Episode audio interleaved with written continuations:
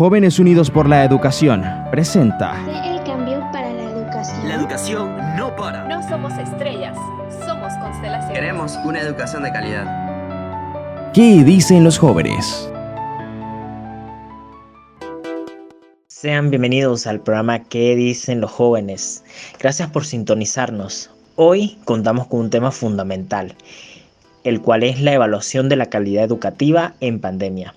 Andrés Millares, desde la provincia de Veragua, nos trae mayor información sobre el informativo. Informativo. Muy buenos días a todos y todas. Sean bienvenidos a este programa de ¿Qué dicen los jóvenes? Les habla Andrés Millares desde Santiago de Veraguas. Y en el día de hoy tenemos un programa sumamente importante, el cual hemos titulado Evaluación de la calidad educativa en pandemia. La pandemia de la COVID-19 ha traído consigo innumerables consecuencias imprevistas para todos los sistemas educativos del mundo, principalmente los de la región latinoamericana.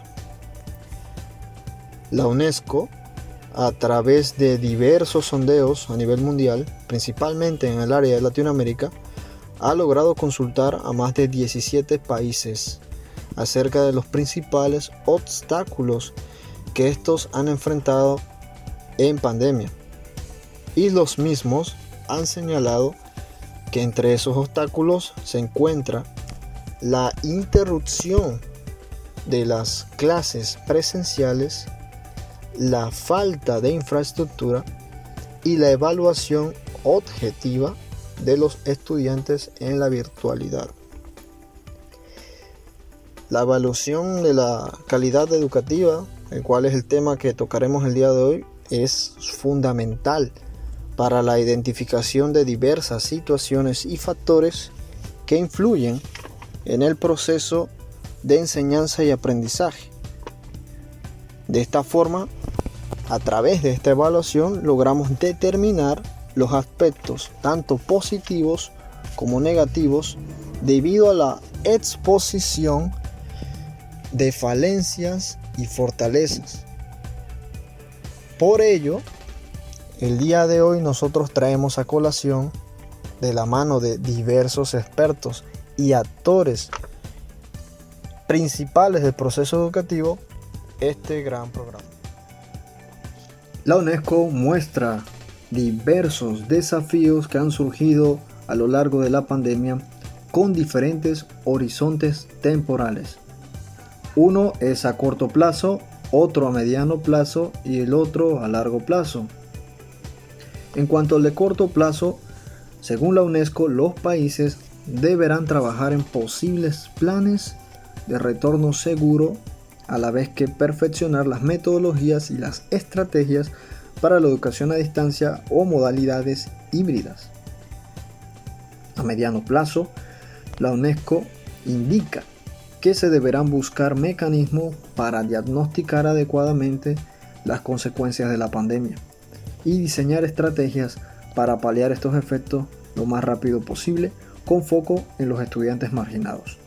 Y a largo plazo, los países encuestados afirman que la crisis actual los conmina a repensar los modelos de la educación, a mantener el avance hacia los currículos relevantes y atingentes para los ciudadanos del siglo XXI y a tener sistemas educativos inclusivos y flexibles que den a cada estudiante la posibilidad de desarrollarse según sus fortalezas e intereses.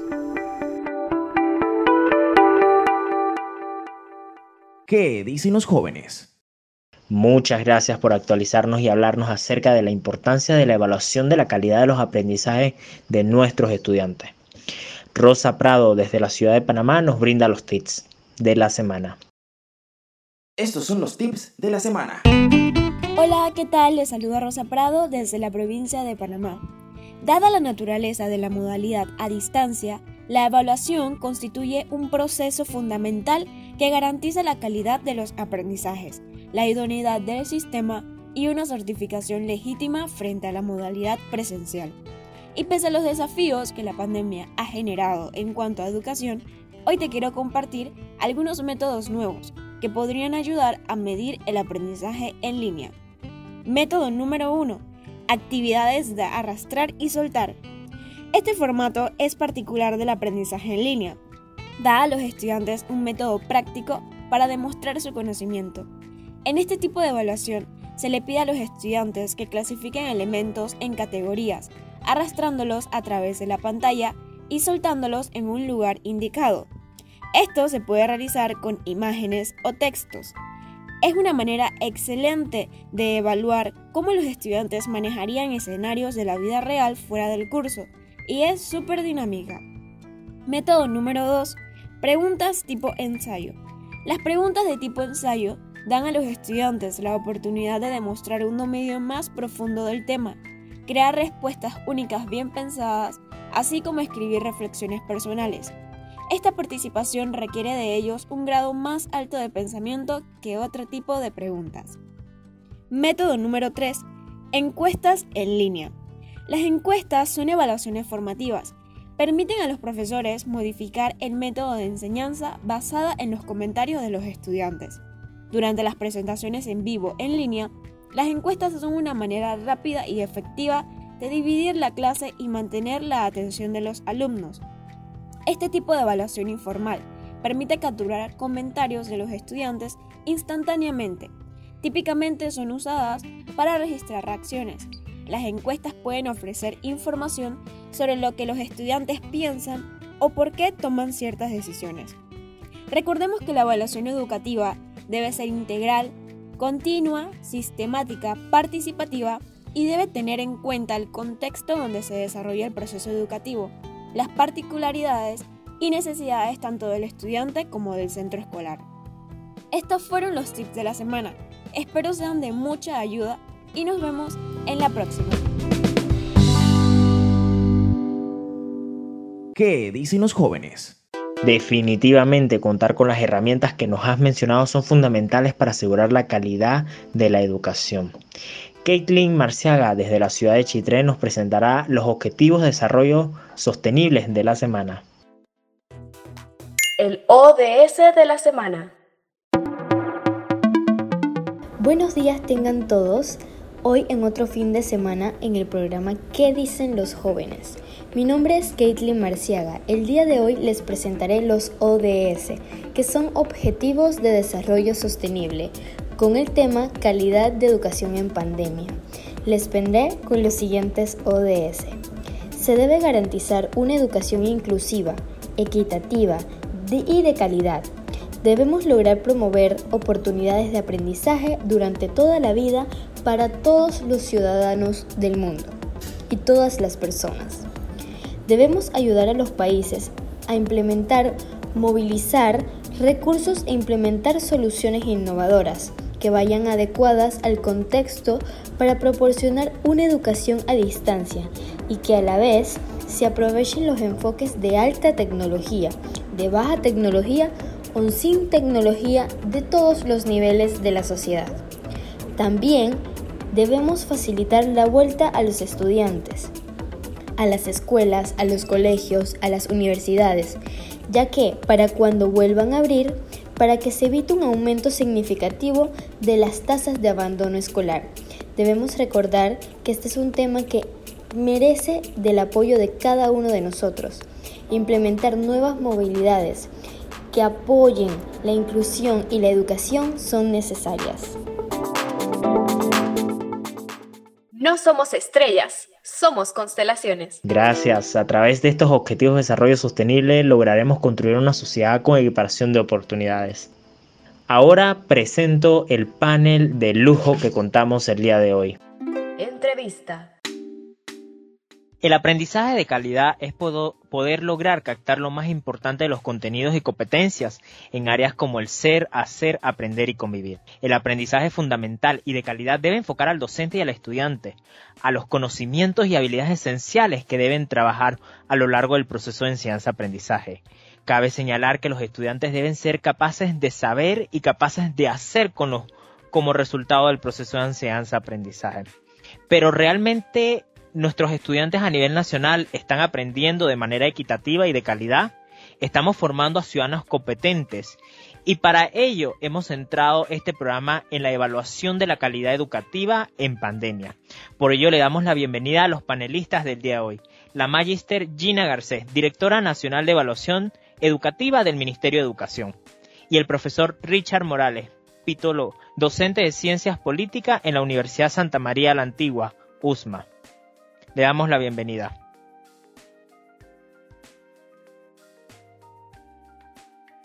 Vamos a, iniciar este panel con una de las preguntas eh, dirigida a la profesora Gina Garcés. Según datos del Meduca, en el año escolar 2020, la cantidad de estudiantes reprobados disminuyó a 5.000 estudiantes aproximadamente, en comparación con los 30.000 a 40.000 estudiantes de los últimos tres años. Profesora, ¿a qué atribuye usted este fenómeno y si lo considera un logro escolar o una cifra engañosa? Buenos días a todos. Gracias, Yair, y a todos los chicos unidos por la educación. Un gusto compartir con, también con el profesor Richard. Yo quiero mencionar tres puntos allí. Primero, me gustaría aclarar que la cifra de los estudiantes que reprobaron en el año 2019 fueron aproximadamente 37 mil estudiantes. En el 2020 20 tuvimos nosotros aproximadamente unos 13 mil estudiantes que reprobaron. No es comparativo, no, número dos, no podemos comparar entre el año 2019 y el año 2020. En el año 2019 se tenía una modalidad totalmente presencial, en la cual el estudiante estaba tenía que desarrollar un currículo completo, el que se tiene estipulado en el Ministerio de Educación. Fueron aproximadamente el, año escolar completo que se desarrolló. Para el año 2020, uno, no tuvimos todos los años, prácticamente fueron meses los que se dieron de clase con un currículo flexible en la cual se resaltaron los contenidos principales que se tenían que dar en algunas asignaturas, sobre todo en matemática, en español, ciencias sociales y ciencias naturales. Que los dos fenómenos no son comparables en este momento. Yo diría que, que también tenemos que focalizarnos no solamente a calificaciones, algo que tú mencionabas en la introducción, Yair. Lo que tenemos que tener claridad es que no es cuántos niños obtuvieron 4, 3, ni 3,5. ¿Cuántos niños realmente y jóvenes están logrando aprender? ¿A cuántos jóvenes le podemos poner en, este momento un problema de matemática de acuerdo a su edad y es capaz de desarrollarlo? ¿Cuántos llevan una lectura fluida para el nivel que tienen? Creo que ahí es donde tenemos que apuntar a los grandes retos que tenemos en este momento de acuerdo a los resultados que hemos obtenido de esta experiencia de educación a distancia. Gracias. Así es, profesora, y gracias por, por comparar ese, eso que ha mencionado. No es comparable versus cuando nos encontrábamos en una modalidad presencial y cuando tuvimos que, a semanas de, cerrar el sistema educativo, tuvimos que pasar a una modalidad virtual en, el año 2020. Eh, en esa misma ruta, eh, me gustaría preguntarle al profesor eh, Morales, ¿cómo se asegura el aprendizaje de los estudiantes dentro de la modalidad virtual? Eh, principalmente para aquellos estudiantes que utilizan módulos. No, ante todo, muchas gracias por la invitación, y a ti, a todos los muchachos de Unidos por la Educación. Un gusto también compartir este espacio con la, eh, con la profesora Gina. Y bueno, y sobre la, pregunta, digo, es, un desafío sin lugar a dudas, porque lo que ya era un desafío durante, durante las clases regulares, sea a nivel primario, secundario o universitario, eh, es un reto todavía mayor en la educación a distancia, que es la desigualdad. Eh, porque de alguna, de alguna forma el, salón de clases te permite compensar en parte por esas desigualdades. Están todos los estudiantes en el mismo salón. Todavía existe la diferencia de, de cuando el estudiante va a su hogar, qué condiciones tiene, si va a tener, si va, si va a poder si tiene los alimentos necesarios, si tiene un ambiente cómodo en el cual pueda estudiar, pueda aprender, eh, qué tipo de padres tiene, o si en el caso tal de los estudiantes secundarios universitarios, si tiene que trabajar además de estudiar, lo que hace una exigencia adicional. Pero ya con el, ya cuando se hace a, distancia es muy difícil verdaderamente, eh, no se da no, no, se da, no, no se da ese, ese, factor, digamos, compensatorio o igualador que tiene el aula de clases. Y esto, esto lo veo, lo veo de, de, de manera muy, muy directa entre los estudiantes, donde es evidente que algunos tienen condiciones para estudiar, es decir, tienen, tienen adecuados parte de sus hogares para poder estudiar, para poder dar las clases, tienen acceso a los materiales educativos. Y hay otros estudiantes que simplemente no y que tienen deficiencias en cuanto al acceso al Internet, en, cuanto a la velocidad del Internet que tienen, en el cual no tienen un hogar que brinda las condiciones para que puedan dar esas clases, que han tenido que buscar trabajos que muchas veces riñen con sus horarios, con sus horarios de estudios eh, por no hablar de las dificultades simplemente para pagar, en eh, el caso de, la UMA, una universidad privada, para mantener el pago de, su matrícula. Eso también explica que haya habido un aumento en la matrícula en la, Universidad de Panamá, por ejemplo. Eh, pero vemos que yo diría que el principal factor es que pesa mucho más que antes la desigualdad, porque los mismos factores que contribuían a hacer al, acceso a la educación eh, uno donde, la, donde las condiciones en el hogar, en la vida pesaban, eh, esas condiciones se agudizan mucho más ahora, porque ya no, ya, ya no está la universidad o la escuela para de alguna forma eh, compensar en parte esas diferencias, ¿no? No totalmente, nunca las ha compensado enteramente, pero para compensarlas parcialmente. Y eso le exige mucho a los docentes, a los profesores, porque ellos de alguna forma tienen que compensar por esas desigualdades. Tienen que de alguna forma tener la flexibilidad para saber qué estudiantes, con qué estudiantes tienen que eh, tener cierta consideración debido a las dificultades de acceso a la tecnología y con, y con cuáles no. Así que en lo que esto termina derivando es que depende mucho de los docentes individuales cómo sobrellevan el proceso ante esas desigualdades en las condiciones de, eh, de vida que hay entre los estudiantes.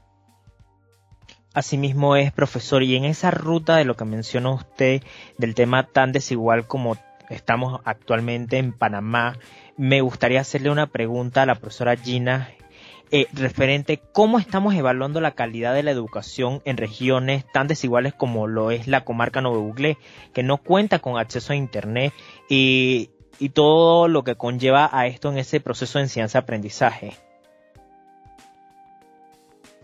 Gracias, Yair. Mira, ese es un gran reto.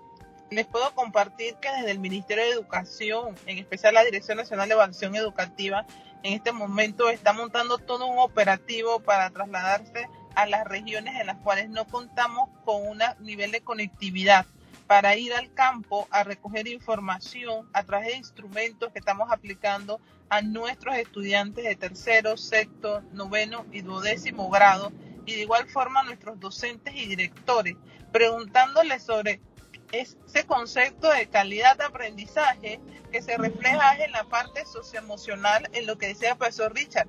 ¿Quién nos garantiza que tengan todos los recursos? Allá están utilizando sus módulos de una manera correcta, adecuada, cómo están desarrollando estos materiales, cómo está esa convivencia ahora desde el lugar, esa parte socioemocional. ¿Cómo ha sido esa transición en este caso desde el 2019, 2020 y ahora el 2021? Es parte de los aspectos que nosotros tenemos incorporado en este estudio que vamos a realizar para buscar esa información en la cual nosotros requerimos para seguir tomando decisiones acertadas en el sistema educativo y más con la educación a distancia que estamos implementando. Por eso, en esas áreas donde no hay conectividad, tenemos que ir discutiblemente eh, directamente a hacer un trabajo de campo. Es, interesante lo que nos plantea la profesora. Eh, sabemos que la región comarcal y otras áreas de, todo el país enfrentan estos problemas de conectividad. Eh, me gustaría preguntarle al profesor Morales cómo ha sido ese proceso de enseñanza-aprendizaje con las dificultades que se han presentado, como es el caso de Internet, plataformas y equipos. Sí, aquí, aquí vemos nuevamente el, desafío que implica la, desigualdad social eh, y, en el, eh, y, en el, aspecto particular de la brecha tecnológica. Eh, por decir algo, ¿no? Si, si un, y, lo, cuento a partir de las, las experiencias que he tenido con los estudiantes durante eh, este, este tiempo de pandemia. Eh, si tienes dos estudiantes, uno que tiene un, digamos, un excelente acceso a Internet, conectividad, eh, y tienes a la vez estudiantes que no tienen ese mismo acceso, que tienen problemas de conectividad, eh, ¿cómo puede, cómo puede el, el profesor usar eso en contra del estudiante? ¿no? Es decir, eh, porque simplemente no reúne condiciones previas que normalmente la universidad o, la, las escuelas tendrían que garantizarles. Es decir, un estudiante que va a una universidad eh, cuenta normalmente con que la universidad va a tener laboratorios. Así que aunque el estudiante no tenga una computadora en casa, debe poder hacer sus trabajos, sus investigaciones en la misma universidad. Eso es parte de ese factor que mencionaba de, de, cómo hay ese factor eh, de igualación que, de, que, que, más o menos puede contribuir, la, el, el, digamos, el, que pueden contribuir las escuelas, que pueden contribuir las universidades. Pero al no haber eso, se agudiza aún más la, eh, la, la, la, diferencia, ¿no? Así que aquí vemos que la, la brecha tecnológica eh, juega un papel central y de alguna forma la pandemia ha, ha, ha expuesto eh, la, gravedad de esas brechas, la gravedad de las desigualdades que existen. Eh, y claro, aquí, aquí tendríamos que considerar otro, otro tema. La, educación a distancia no es nueva. Esto no, son, no, no es nueva. La educación a distancia tiene ya eh, varios años que se está implementando en universidades y en escuelas alrededor del mundo pero normalmente es a partir de programas que han sido diseñados específicamente para la educación a distancia, con docentes y profesores que han sido entrenados y preparados para dar clases a distancia. Y eso es lo que, que sin lugar a dudas no, no, con lo que no contaba el país y no cuenta creo que ningún sistema educativo universitario del mundo. Eh, así que ahí terminamos nuevamente en el factor individual, donde termina siendo una diferencia tremenda eh, el nivel de, compromiso y dedicación que tengan los docentes, los, docentes con, con ese proceso educativo. Ahora, eso es lo último que uno quiere, porque uno, uno lo, que, lo que prefiere es que el, el sistema esté suficientemente bien organizado para garantizarle esas condiciones de educación de calidad a todos los estudiantes por encima de las diferencias que puedan existir entre uno u otro eh, docente. Pero aquí nos damos cuenta que se abre un debate, un debate que antes no había en el país. Si tenemos que garantizar el derecho al Internet a todos los estudiantes, a todos los ciudadanos, no simplemente como un privilegio de quien pueda pagarlo, sino como un derecho humano que se le debe garantizar a toda persona. Totalmente de acuerdo, profesor. Y me llama mucho la atención lo que ha mencionado tenido algún percance dentro de, sus clases que, los estudiantes no cuentan, en este caso con las plataformas, con el internet o con algún equipo, o que se le ha dificultado ese proceso en sus clases en particularmente?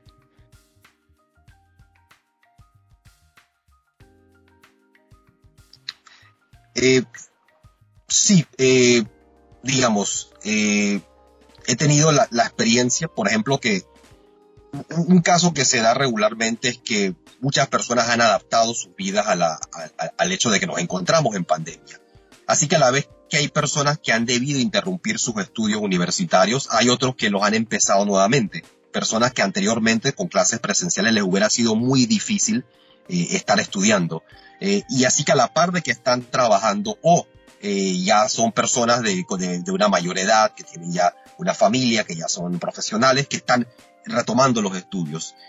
Así que una de las dificultades que yo creo que me, que, me, que me he topado es este de personas que pueden estudiar porque las clases son virtuales, pero eso a la vez implica que eso, que eso genera choques con su vida profesional y familiar, que no tuvieran, digamos, o que no tienen los estudiantes que, están dedicados enteramente a sus estudios, ¿no? que acaban de salir de la, de la escuela y están empezando los estudios universitarios. Eh, y ahí nuevamente está el tema de, cómo adaptarse a esas circunstancias diferentes entre el estudiante, que efectivamente está dedicado al 100% a la universidad, y los estudiantes que tienen que equilibrar su vida académica con su vida laboral o su vida familiar. No es que este reto tampoco es nuevo, eso siempre ha existido, siempre han existido los estudiantes, una gran parte del estudiantado que tiene que trabajar, sea de noche después de clases o al contrario, toma las clases de noche porque tiene que trabajar eh, de día, ¿no? Eh, así que, y, y, por manejar un caso que puede ser algo anecdótico, también se genera esta dificultad entre los canales de confianza con los estudiantes, porque uno sabe que los problemas de conectividad son reales, pero claro que no siempre son reales, ¿no? Eh, así que ahí también hay un, desafío adicional, ¿no? Eh, cómo, cómo manejar esos canales de confianza para asegurarse que los problemas que tiene el estudiante sean reales y no, se, y no, y no abran las puertas al oportunismo que también termine siendo injusto con los estudiantes que sí están haciendo el esfuerzo y sacrificio de tratar la clase virtual como una clase regular. Yo creo que son parte de los desafíos, ¿no? Cómo asegurarse que una clase virtual sea tratado con el mismo nivel de respeto y consideración por parte de docentes y estudiantes como una clase eh, presencial. Así es. En, esa ruta eh, me gustaría presentar, eh, preguntarle a la profesora Gina qué metodologías o estrategias está el Ministerio de Educación para la evaluación de la calidad de los aprendizajes en modalidad virtual. Contamos con algunas fórmulas a nivel internacional y nacional que midan los aprendizajes a distancia, profesora. Nosotros estamos desarrollando, si lo vemos a evaluación de los aprendizajes de aula, estamos apuntando a promover uno que se implemente un, un modelo, un método de una evaluación formativa, donde se hace un acompañamiento a los estudiantes donde se garantice que realmente están aprendiendo. Sí, no es dirigido a medir o a quién recoge más calificaciones, sino a garantizar que el estudiante está logrando los aprendizajes. Y para eso recomendamos como instrumentos de evaluación que se utilicen, en este caso, los proyectos, que evaluaciones de desempeño, que empleemos escalas, las rúbricas, que nos permitan hacer ponderaciones de los logros de los aprendizajes de los estudiantes. Toda estrategia o actividad de evaluación que permita identificar si realmente el propio estudiante está poniendo en práctica algún aprendizaje, si lo estamos llevando a uno de los niveles más altos que tenemos en aprendizaje a través de las diferentes taxonomías, que es el aplicar, el crear.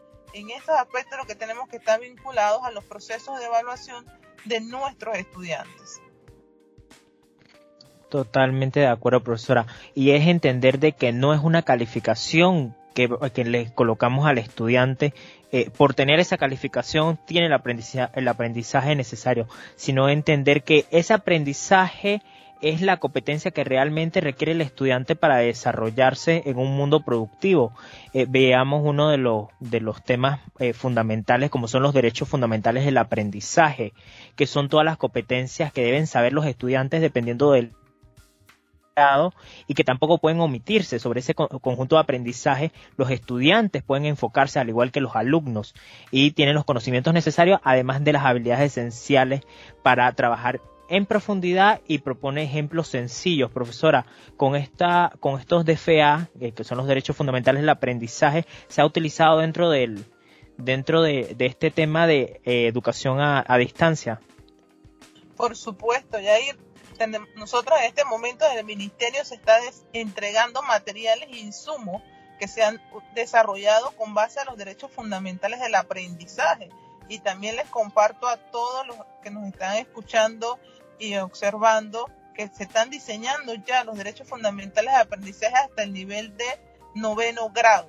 Queremos dejarle un legado que el docente tenga una herramienta de trabajo que le permita a él identificar cuáles son realmente esas competencias estándares, esas competencias que se requieren en este momento desarrollar en diferentes asignaturas, llámese español, matemática, ciencia, tenemos cívica en premedia, geografía y otras áreas que también estamos incorporando para que le entreguemos a estos docentes estas herramientas que les permitan ellos orientar el aprendizaje, porque ese es la ruta, lo que nosotros aspiramos como país que estén desarrollando nuestros docentes.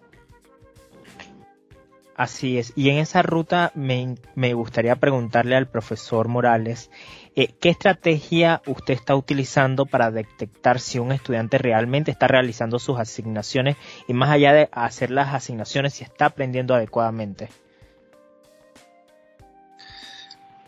Aquí yo, yo creo que eh, cuento con, una ventaja por, por la forma como históricamente he llevado mis clases Y eso y, es un tema que va a, la discusión de la metodología de la enseñanza, ¿no?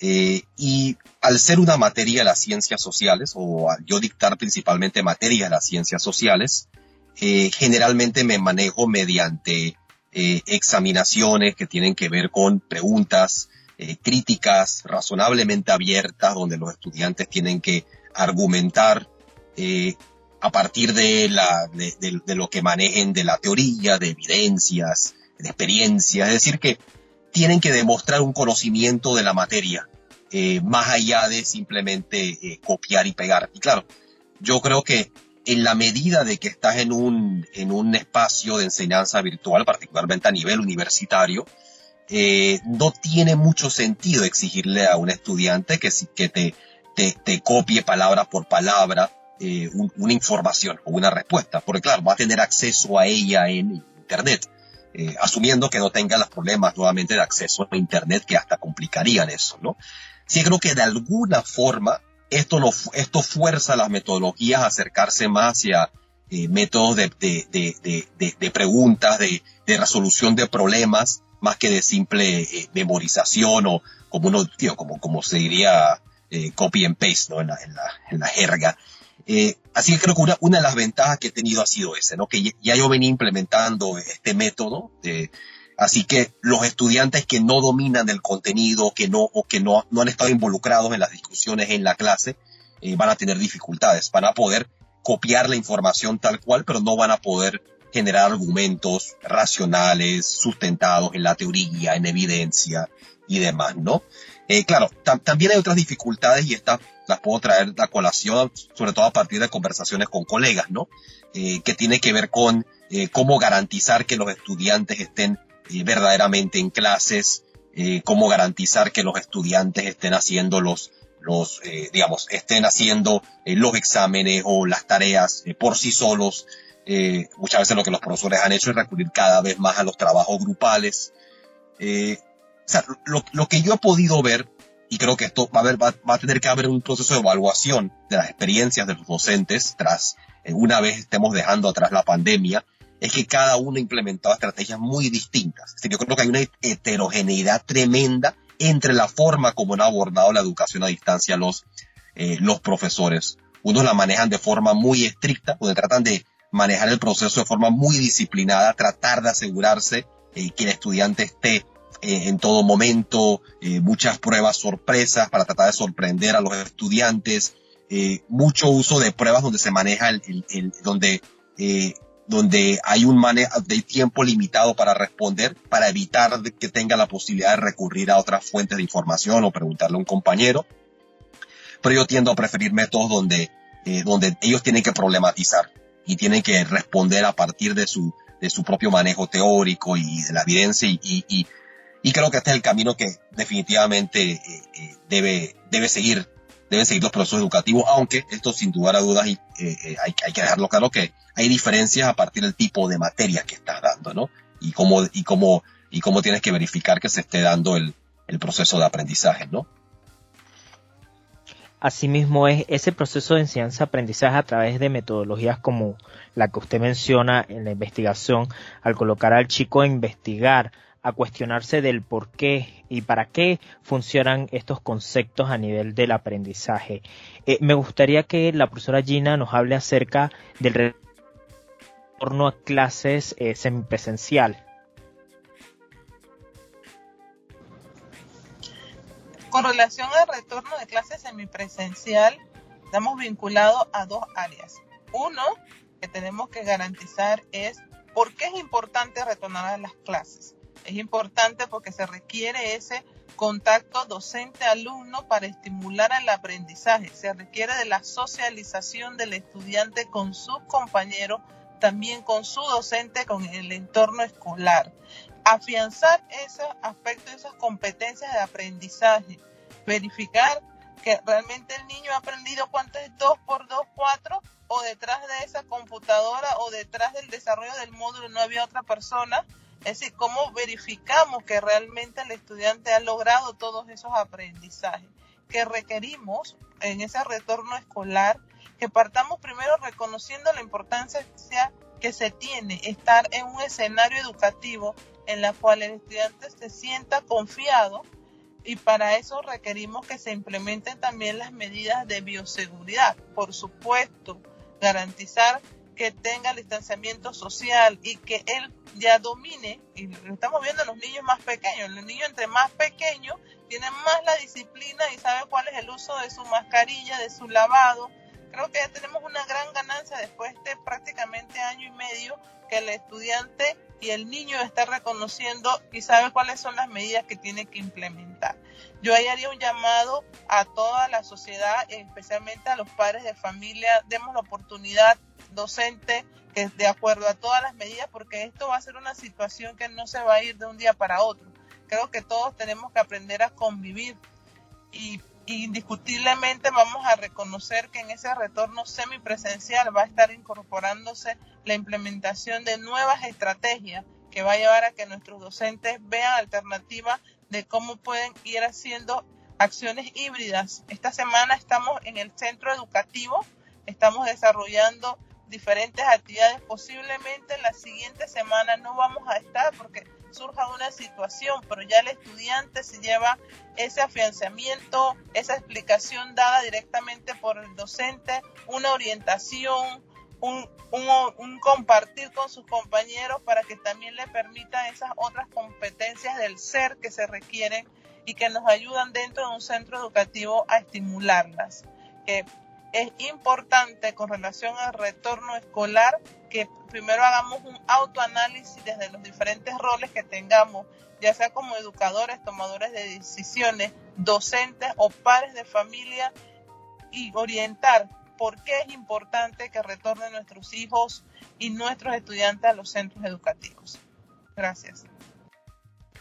Gracias, profesora. Y en esa misma línea lo que menciona, cada actor juega un rol fundamental en la, en la construcción de, los aprendizajes de los estudiantes. Y en esa línea, eh, ¿cómo ha sido esa experiencia que han tenido con, con ciertos colegios y escuelas a nivel del país en ese retorno a clases? La experiencia ha sido muy gratificante. Sabemos que los niños se emocionan al verse, al compartir y, que estamos dentro del centro educativo. Eh, mira que la, es como algo muy novedoso, sobre todo para los niños de primer grado. El niño de kinder y primer grado no tuvo la experiencia. Él todavía concibe que estar en su casa, está viendo un celular o un libro, está dentro de su proceso de aprendizaje. Para ellos está como partiendo de nuevo llegar a un centro educativo y saber que tienen un aula, que tienen una maestra, que tiene compañeros, que tienen normas que cumplir porque sabemos que va a haber un espacio que tiene que en un momento dado salir, en este caso, eh, a, a compartir con sus compañeros.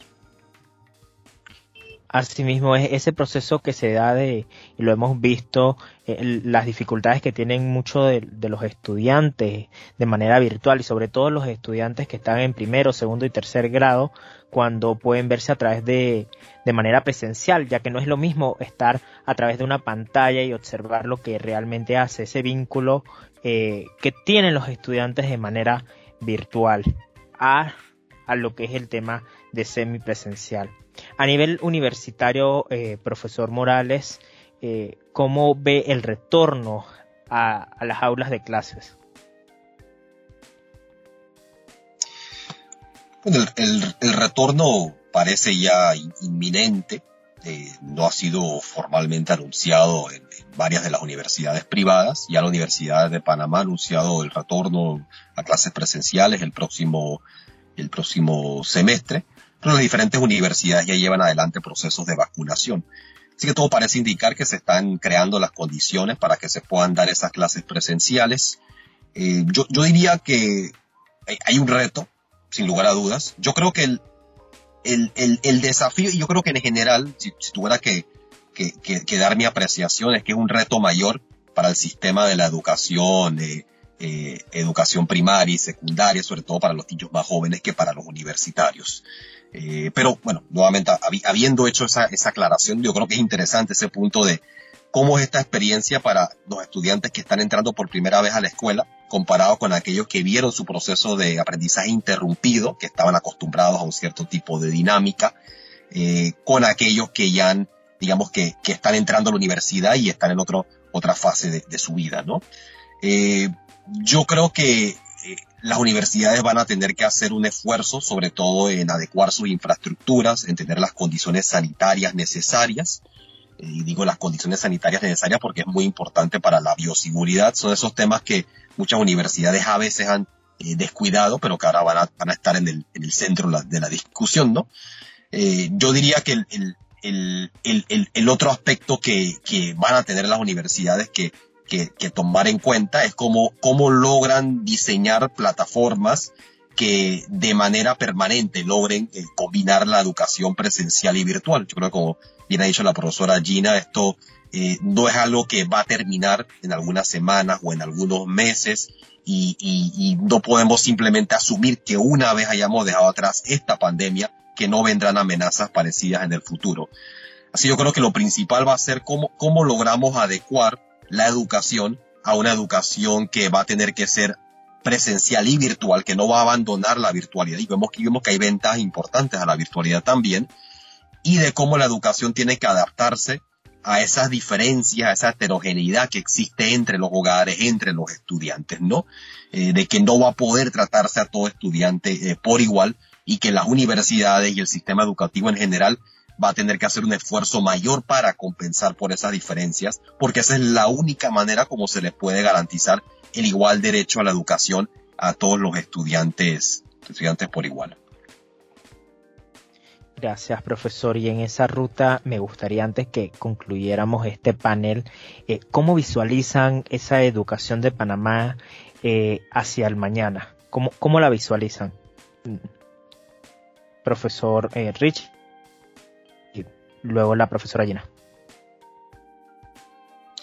Digo, me, me gustaría que Dios, uno, uno pueda dar algunos puntos generales, ¿no? De gobiernos que estén más comprometidos con la educación, eh, que estén dispuestos a invertir ese 6% del Producto Interno Bruto que sabemos es tan importante, que inviertan en mejorar las infraestructuras, eh, que inviertan en asegurarle a todos los estudiantes esas condiciones que puede que no estén recibiendo en, en sus hogares, ese factor compensatorio. Pero sabemos que para que podamos tener la educación que, que, que queremos, tenemos que trabajar en reducir las desigualdades que existen en la sociedad. El sistema educativo por sí solo no va a lograr compensar por estas desigualdades. Y eso implica que a la vez que estamos planteándonos cómo podemos revolucionar y transformar la educación, tenemos que preguntarnos cómo podemos revolucionar y transformar nuestra sociedad. Estamos entrando en un país donde tenemos cifras de desempleo para la juventud que alcanzan el 25% y eso subestima probablemente la cifra real. Muchos jóvenes que están ahora mismo entrando a la universidad y aprovechando la virtualidad para estudiar no van a encontrar una plaza de empleo. El trabajo informal en el país ya supera el 50%. Así que ahí viene la otra dificultad, una educación eh, una educación que le brinde a los estudiantes oportunidades, tiene que también pensar en que tiene que haber una sociedad que esté brindando esas oportunidades a los estudiantes. Así que el, el, punto que a mí me gustaría hacer es que a la vez que estamos pensando en la transformación de la educación, para que podamos tener una educación que esté a la altura de nuestras expectativas como seres humanos, como sociedad, necesitamos también pensar en cómo podemos transformar la, sociedad para que esté a la altura de esas expectativas, de esas demandas, esas necesidades que tenemos como seres humanos también unido a lo que menciona el profesor Richard, yo le diría que tenemos que doblegar esfuerzos. Doblegar esfuerzos porque la pandemia y toda esta situación con el COVID, visualizo que la educación, teníamos unos problemas, ahora le hemos sumado otros a raíz de toda la situación que se tenía. Es decir, tenemos que garantizar, seguir capacitando y formando a nuestros docentes. Ese a todo el 100%, pero en especial a esos 40% de los docentes que va a estar con nosotros los próximos 25 a 30 años. Eh, fortaleciendo por otra parte todos los recursos e insumos que le podamos dar a nuestros estudiantes. Yo creo que ese es ahí un, un valor que nos va a quedar y una ganancia de todo este proceso, que hemos logrado generar documentos, estamos generando derechos fundamentales de aprendizaje, ya tenemos documentos de trabajo que le vamos a dejar eh, tenemos todos los videos que se han generado a través de las clases que se dan por televisión, pero también se requiere que volvamos la mirada a esos estudiantes que están desertando, porque antes de la pandemia, durante la pandemia y tengo por seguro que posteriormente vamos a seguir contando con estudiantes que tenemos que ir a buscarlos para que retornen al sistema educativo, que tenemos que mantenerlos dentro de nuestro dándole ofertas académicas flexibles que puedan ellos terminar sus estudios y así darles una oportunidad que se puedan incorporar en los mercados de trabajo que mencionaba el profesor Richard, que sí requerimos entonces, y yo visualizo la educación de Panamá es realizando esfuerzos dobles para superar la situación y las que ya se contaban. Y la clave va a estar en un trabajo colaborativo entre todos, tanto el sector gubernamental como el sector privado, la sociedad, los medios de comunicación. Y ahí ustedes juegan un pilar muy importante, Yair. Tomarse el tiempo la juventud de tener estos escenarios que nos permitan promover y al mismo tiempo contribuir e informar de las necesidades que se tienen en el sector educativo es fundamental. Y cierro mi idea mencionando cinco puntos clave.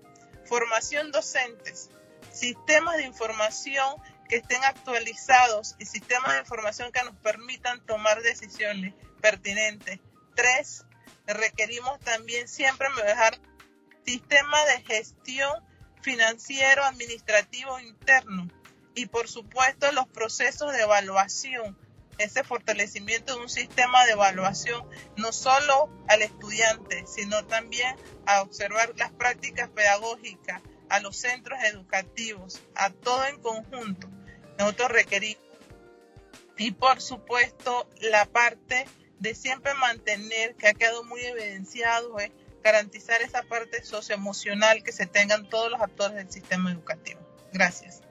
Gracias a los panelistas y esa es la, ruta que, muestra, parte de la ruta de Jóvenes Unidos por Educación y que está eh, en 19 para el 19, 19 propuestas educativas para el año 2019 y parte de lo que menciona los puntos claves eh, la profesora Gina, al igual que el profesor Anthony, eh, es contar con un modelo de gestión e inversión, contar con la calidad y la equidad pertinente y por supuesto la formación docente. Agradecemos a los miembros del panel por estar el día de hoy con nosotros y los invitamos a continuación con el programa.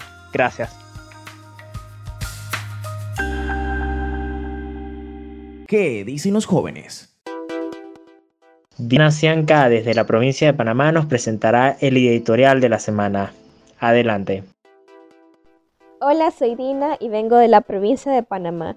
A continuación, el editorial de la semana. Al inicio de la pandemia del COVID-19, diversos países adoptaron medidas de cierre preventivas en los centros educativos, recurriendo a alternativas de educación a distancia entre las cuales se destacan las clases por radio, televisión, uso de materiales digitales en plataformas, entrega de material físico, entrega de alimentos, entre otros.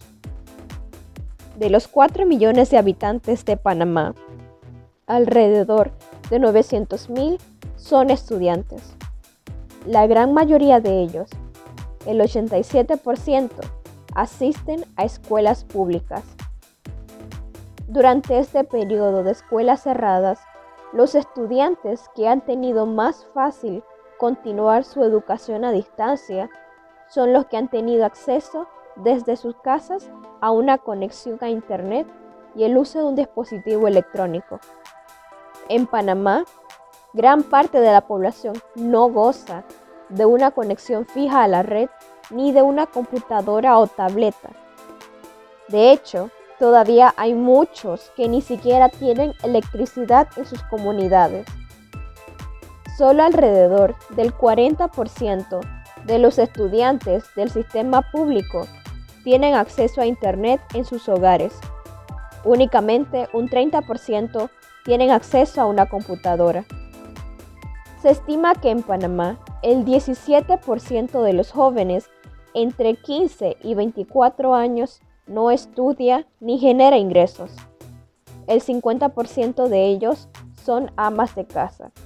El 32% está desempleado y el 15% está inactivo por otras causas. Todas estas cifras podrían exacerbar dado que experiencias anteriores a nivel global han demostrado que los niños y adolescentes que han estado por fuera de la escuela por extensos periodos de tiempo tienen menores probabilidades de regresar cuando los salones de clase vuelvan a abrir. La ausencia prolongada de la escuela y las grandes diferencias entre la clase de educación remota que reciben los estudiantes panameños en los distintos centros amenazan la capacidad de aprendizaje actual y futura de todo un grupo de estudiantes. Y a esto se le suma el factor de la salud mental. Una encuesta reciente de UNICEF reveló que más del 25% de los jóvenes en América Latina y el Caribe ha sufrido casos de ansiedad y un 15% casos de depresión. Se supone que estas cifras serán iguales o peores en Panamá, donde la COVID-19 ha provocado una cuarentena más estricta y larga que en muchos países vecinos. Con todo esto, los avances obtenidos durante las últimas décadas corren el riesgo de revertirse significativamente. Jóvenes Unidos por la Educación se ha pronunciado en cuanto a la calidad educativa en Panamá, haciendo un comunicado a la nación de insistir en el urgente llamado de enfocar esfuerzos y voluntades ante los graves retos que atraviesa nuestro sistema educativo en momentos cruciales para el futuro de Panamá, donde el derecho a la educación es inherente a cada niño, niña y joven del país, donde el Estado debe ofrecer y garantizar oportunidades de aprendizaje a cada estudiante panameño considerando todas las opciones posibles de acuerdo a su capacidad y ubicación. El desarrollo de un país va de la mano del desarrollo de su gente. Es por esto que Jóvenes Unidos por la Educación seguirá insistiendo en el que se es inaceptable descuidar el ejercicio del derecho a la educación, la cual asegura la formación personal, académica, profesional y ciudadana que requiere el país para asumir deberes cruciales en una era de cambios. La inacción puede ser aún más perjudicial que cualquier decisión que se tome para atender el reto que atraviesa la educación. Todos debemos aportar. No admitimos que nadie quede atrás. Esto fue el editorial de la semana. La educación de calidad, equitativa e inclusiva son pilares fundamentales para el desarrollo humano. Gracias por sintonizar nuestro programa. Los invito a seguir nuestras cuentas de Twitter e Instagram, arroba jóvenesuxlae y en Spotify, ¿qué dicen los jóvenes? Los esperamos la próxima semana. Saludos. Acabas de escuchar ¿Qué dicen los jóvenes? Un espacio en donde los jóvenes hablan, opinan y proponen soluciones a los retos que enfrenta nuestro país. Te esperamos el próximo sábado a esta misma hora, 9 de la mañana, por Radio Ancon